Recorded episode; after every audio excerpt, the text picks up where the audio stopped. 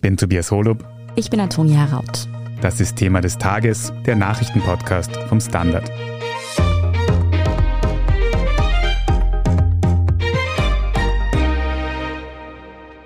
The UN says 422,000 people have fled Ukraine in just the past 72 hours. Die Nachbarländer bereiten sich daher auf Migranten vor, unter anderem Polen. This line of cars heading for the border illustrates the scope of the situation. Das Flüchtlingshilfswerk der Vereinten Nationen geht davon aus, dass es bis zu 5 Millionen Flüchtlinge werden könnten. Der Krieg in der Ukraine zwingt viele Menschen zur Flucht. Viele verlassen ihre Heimat, lassen ihr ganzes Leben in der Ukraine zurück, um sich in Sicherheit zu bringen.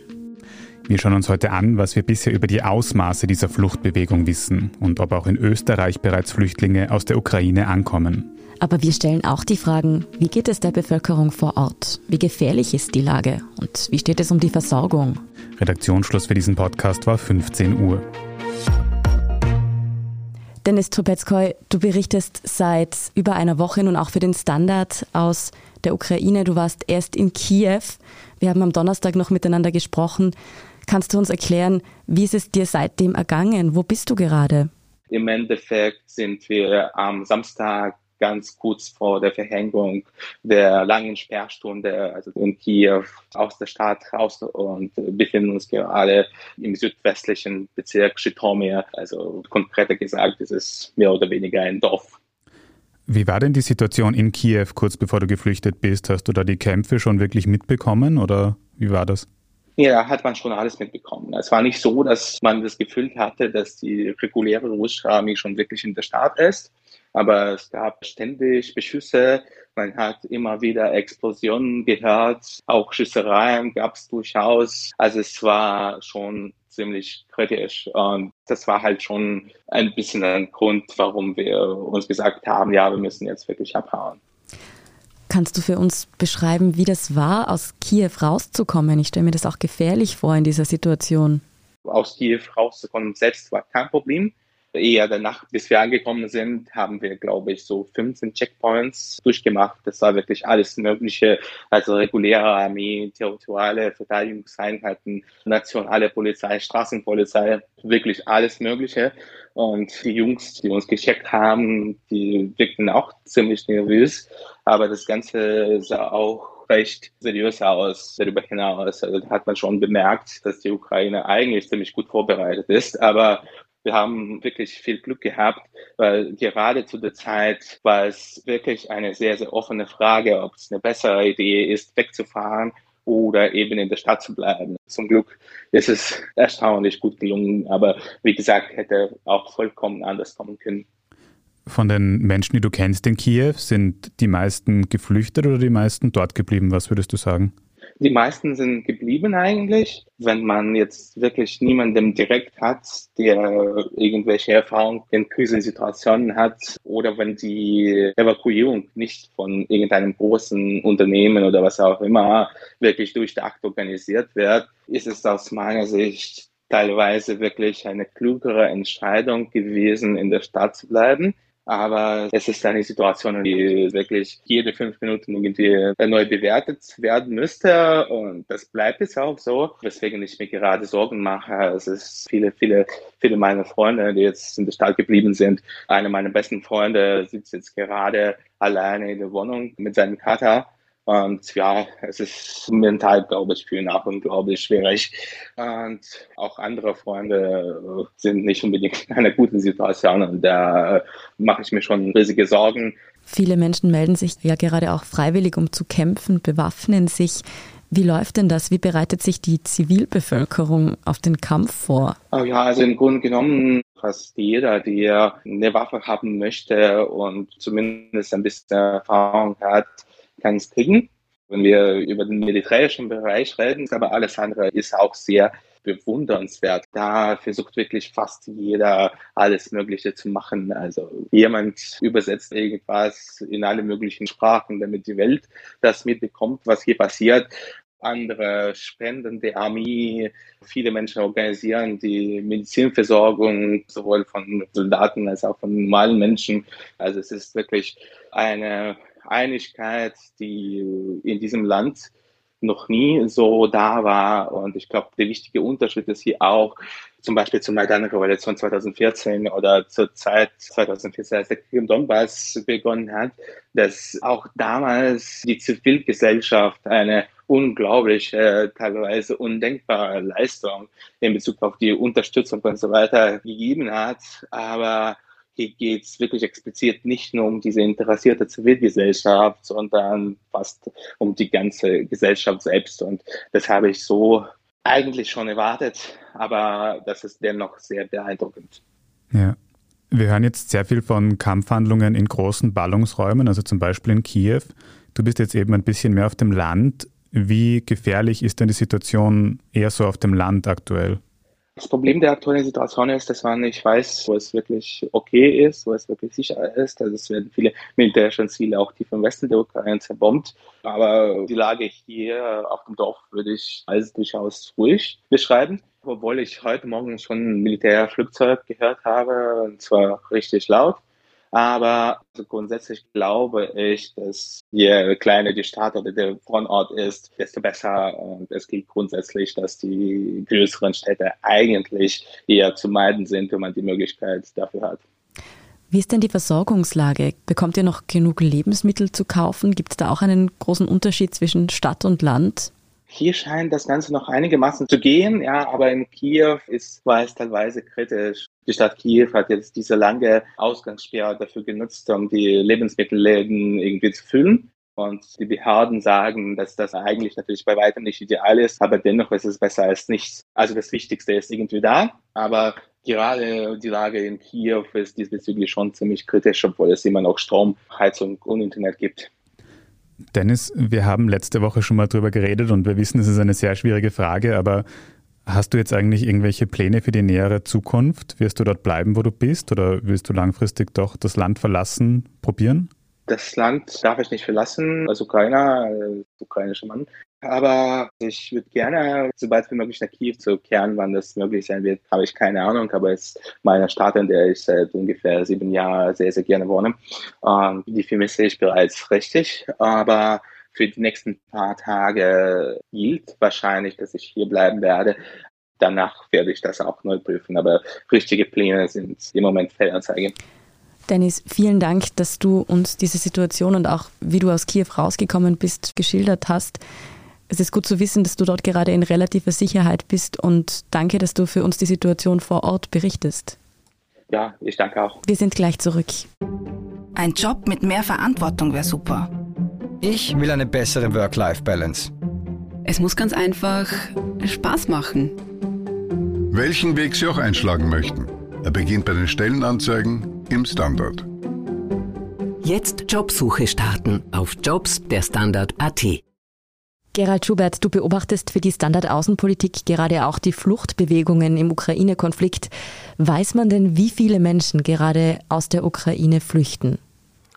Die Lage ist natürlich sehr unübersichtlich und chaotisch, aber es gibt natürlich Organisationen, die das ziemlich genau im Blick haben. Dazu gehört vor allem das UN-Flüchtlingshochkommissariat UNHCR. Und die sprechen jetzt mal von bisher ungefähr 500.000 Menschen, die aus der Ukraine schon in benachbarte Länder geflohen sind. Dann gibt es natürlich zusätzlich auch die, die innerhalb der Ukraine auf der Flucht sind. Das soll auch schon eine sechsstellige Zahl sein. Da sind nähere Angaben natürlich noch schwieriger. Das sind auch Leute, die zum Teil nur die Großstädte verlassen und vielleicht irgendwo hin aufs Land gehen, wo sie sich sicherer fühlen. Das ist in der Ukraine leider auch nichts Neues. Binnenflüchtlinge gibt es in der Ukraine bereits seit Ausbruch des Kriegs in der Ostukraine im Jahr 2014. Aber jetzt ist die Lage natürlich anders, weil das ganze Land Ziel der russischen Aggression geworden ist. Und es geht jetzt nicht einfach um eine Flucht von Osten nach Westen, sondern einfach um die Suche nach einem sichereren Ort irgendwo. Aber sehr viele von denen, die jetzt noch in der Ukraine sind, steuern auch weiterhin auf die Grenzen zu, wollen das Land also verlassen. Wir waren ja selbst vor Ort mit Betroffenen und Augenzeugen in Kontakt. Fast alle Berichte sprechen von kilometerlangen Staus an der Grenze. Oft kommt es vor, dass Menschen einfach aus dem Auto aussteigen und fast alles zurücklassen und zu Fuß weitergehen mit dem, was sie tragen können, einfach weil sie zu Fuß schneller sind als mit dem Auto in diesen Blechlawinen.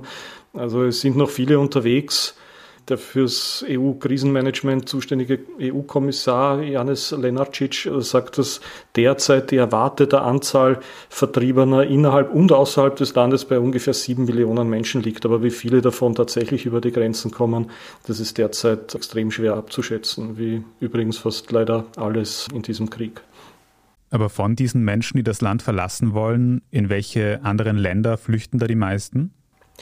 Das sind zunächst einmal natürlich die Nachbarländer im Westen. Das sind Polen, die Slowakei, Ungarn und Rumänien. Das sind alles Mitglieder der Europäischen Union. Und dazu kommt noch das Nicht-EU-Mitglied Moldau, die Republik Moldau, das kleine Land, das an einem Teil der Grenze zwischen Rumänien und der Ukraine eingebettet liegt. Dort sind auch schon Menschen angekommen. Das sind zwar zahlenmäßig vorerst nicht so viele, aber Moldau steht noch aus einem anderen Grund im Fokus weil hier gibt's ja die völkerrechtlich nicht anerkannte Republik Transnistrien, wo ebenfalls eine pro-russisch ausgerichtete Führung herrscht. Das ist ähnlich wie in den beiden sogenannten Volksrepubliken Donetsk und Luhansk in der Ostukraine, die ja jetzt quasi zur Keimzelle dieser aktuellen Krise geworden sind.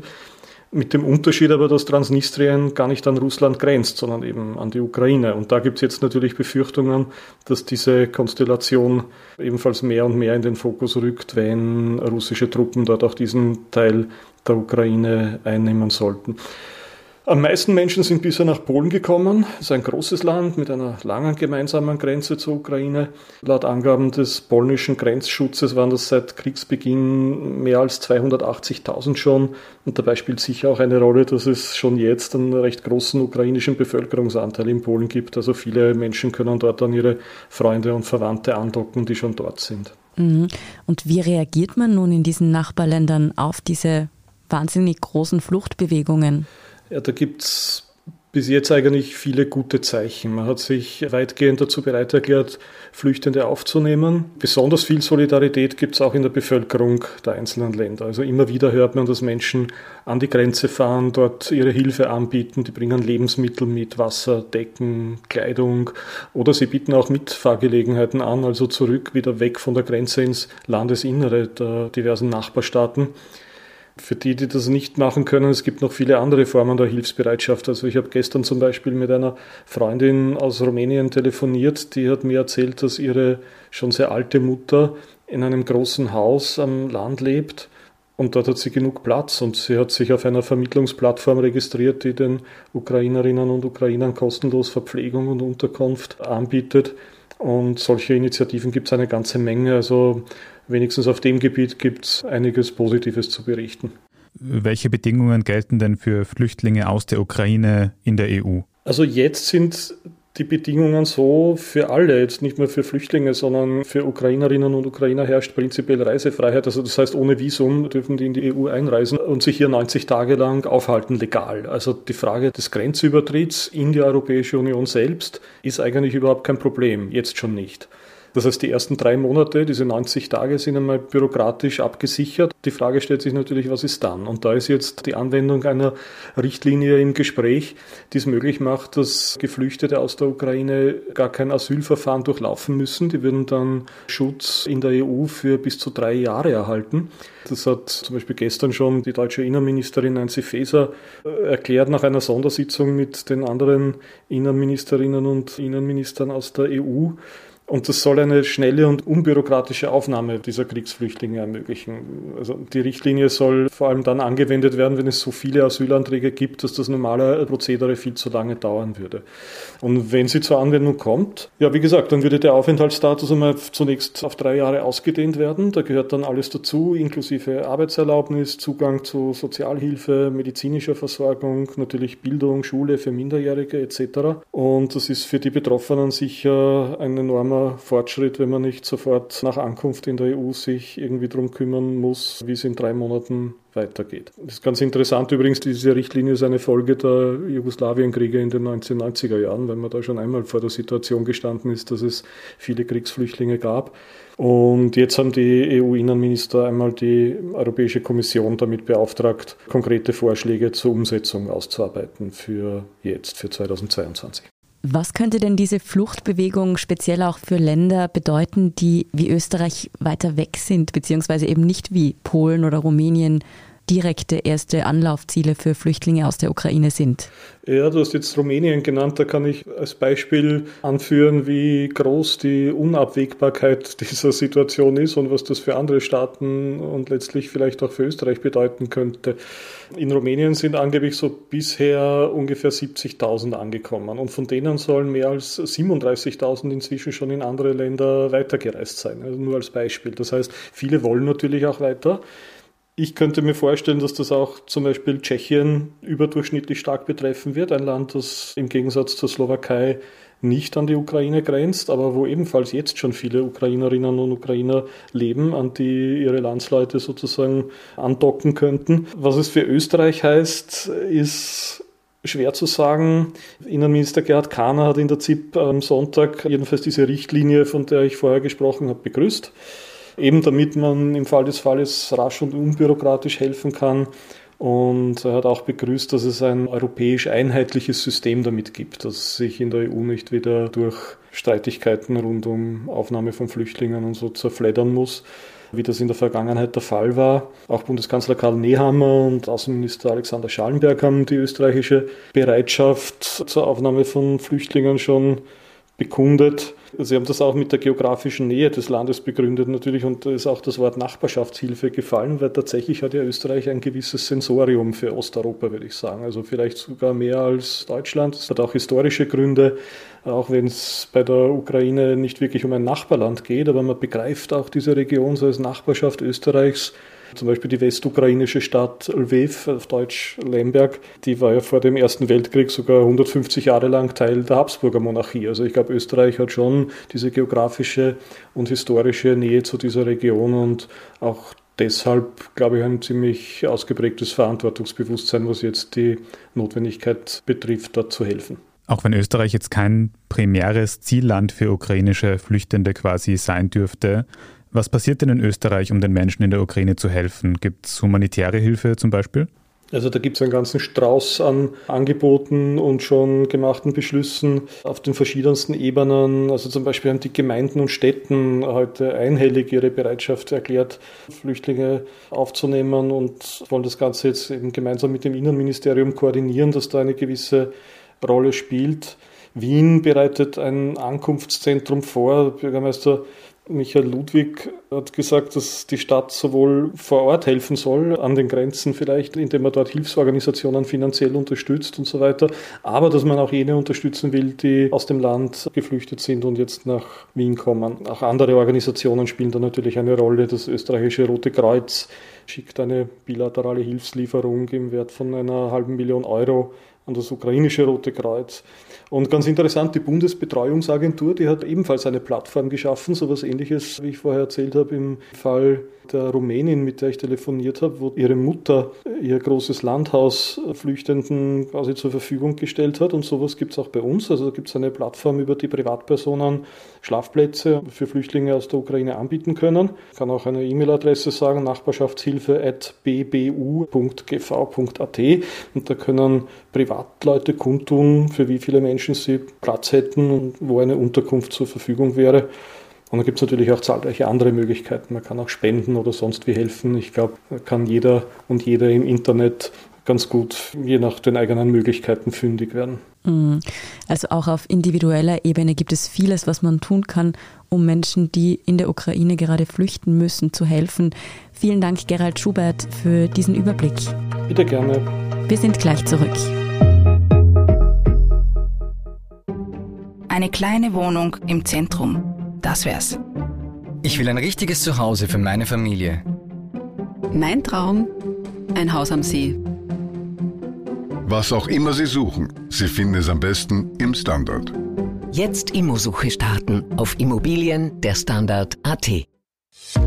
Und hier ist, was Sie heute sonst noch wissen müssen. Erstens, während die Kampfhandlungen, insbesondere in der ukrainischen Hauptstadt Kiew, unvermindert weitergehen, treffen sich heute Montag erstmals eine ukrainische und eine russische Delegation zu Friedensverhandlungen. Es treffen sich BeraterInnen beider Seiten an der Grenze zwischen der Ukraine und Belarus. Die ukrainische Seite fordert eine sofortige Waffenruhe und einen Abzug der russischen Truppen aus dem Land. Die russische Seite hat sich nicht konkret zu den Verhandlungszielen geäußert, fordert aber grundsätzlich weiterhin eine Demilitarisierung der Ukraine. Beide Seiten zeigen sich im Vorfeld skeptisch darüber, ob die heutigen Verhandlungen zu einer Einigung führen können. Zweitens, eine halbe Million Tirolerinnen und Tiroler war gestern Sonntag dazu aufgerufen, bei den Gemeinderatswahlen ihre Stimmen abzugeben. Rund 66 Prozent der Menschen haben das auch getan, etwas weniger als bei den letzten Gemeinderatswahlen im Jahr 2016. Ganz Österreich schaute besonders gespannt darauf, wie die Impfgegnerpartei MFG abschneiden würde. MFG, kurz für Menschenfreiheit, Grundrechte, trat in 51 Ortschaften an. Besonders großen Erfolg hatte MFG in der Bezirkshauptstadt Kufstein, wo man mit 11,5 Prozent der Stimmen nur knapp den zweiten Platz verpasste. Außerdem sorgte für Aufregung, dass ZAMS, die Heimatgemeinde des ÖVP-Landeshauptmanns Günter Platter, in Zukunft von der SPÖ regiert wird. In über 30 Gemeinden ist die Wahl übrigens noch nicht geschlagen. Dort gibt es Bürgermeister-Stichwahlen. Und drittens, WAC-Verteidiger Luca Lochoschwili wurde am Sonntagabend zum Lebensretter.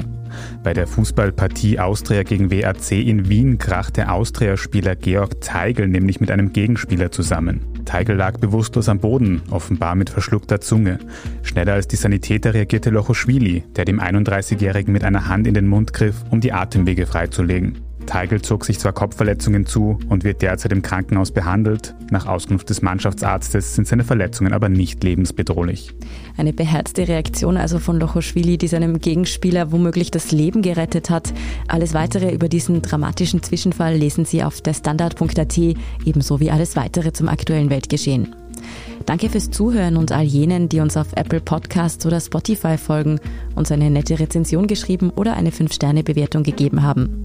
Und ein ganz besonders großes Dankeschön an alle, die unsere Arbeit mit einem Standard-Abo oder einem Premium-Abo über Apple Podcasts unterstützen.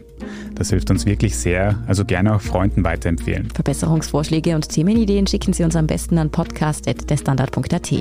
Ich bin Antonia Raut. Ich bin Tobias Holub. Baba und bis zum nächsten Mal.